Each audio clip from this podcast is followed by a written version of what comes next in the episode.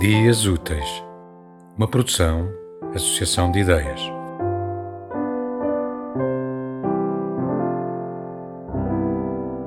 O comboio.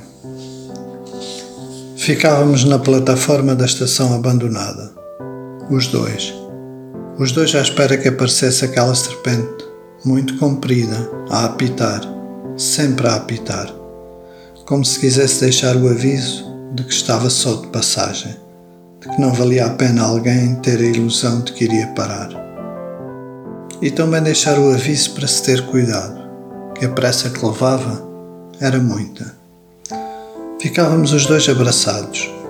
Eu tinha tanto medo, a minha filha mais nova e eu, o seu gosto por ir ver passar o longo comboio com pressa, que eu via como uma enorme serpente que avançava à direita a serpente que não serpenteava e que apitava em vez de atirar assobios, como se dizia que faziam as cobras pelo montado, pelo menos algumas, as que mais se armavam em parvas, quando as encarávamos sem lhes fugir. Lembro-me de uma frase do meu filho mais velho: Pai, eu gosto tanto de comboios. Mas aí ele era pequenino. Era ele e uma irmã. Faltavam outra irmã a que depois ia comigo ver o comboio, o longo comboio na plataforma da estação abandonada. E faltava um menino maravilhoso que completou o pequeno grupo de quatro irmãos. Um grupo que as pessoas na rua viam como um grupo enorme, fazendo comentários de espanto, normalmente com um sorriso. Cada pessoa com um sorriso.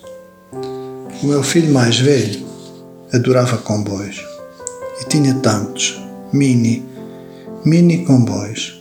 Tinha quase todos os de uma série da televisão, até que foi perdendo esse interesse avassalador e a certa altura já tinha os carrinhos de um filme em que o carrinho herói usava como nome próprio Faísca e como apelido o mesmo de um ator famoso de filmes de Hollywood.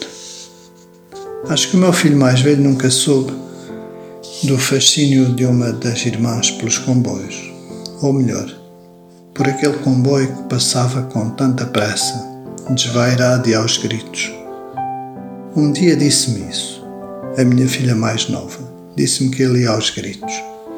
O comboio que fazia com que ficássemos os dois na plataforma da estação abandonada.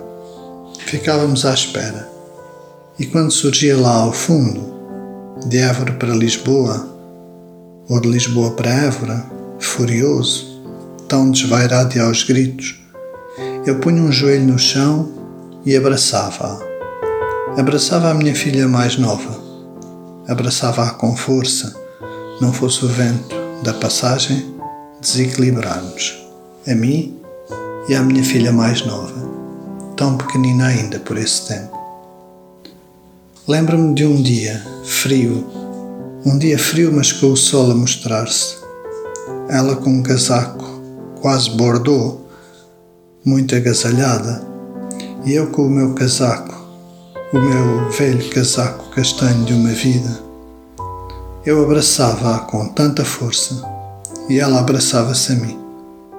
Parecia que ia esconder o rosto no meu peito, mas não. Olhava para o comboio, mal ele surgia de um dos lados e seguia-o até desaparecer para o outro lado. Olhava com uma coragem que me enternecia. Olhava tremendo de frio, mesmo com o casaco tão forte. E eu, tremendo, nem sei, tremendo porque chorava naquela aventura que os dois tínhamos sempre combinada, tremendo de felicidade por estarmos naquele abraço tão indestrutível. Tremendo, se calhar, de medo, porque, para mim, era a serpente gigante que passava, toda esticada, sem um leve serpenteio que fosse. Para mim era a serpente, como se o mundo verdadeiro não existisse.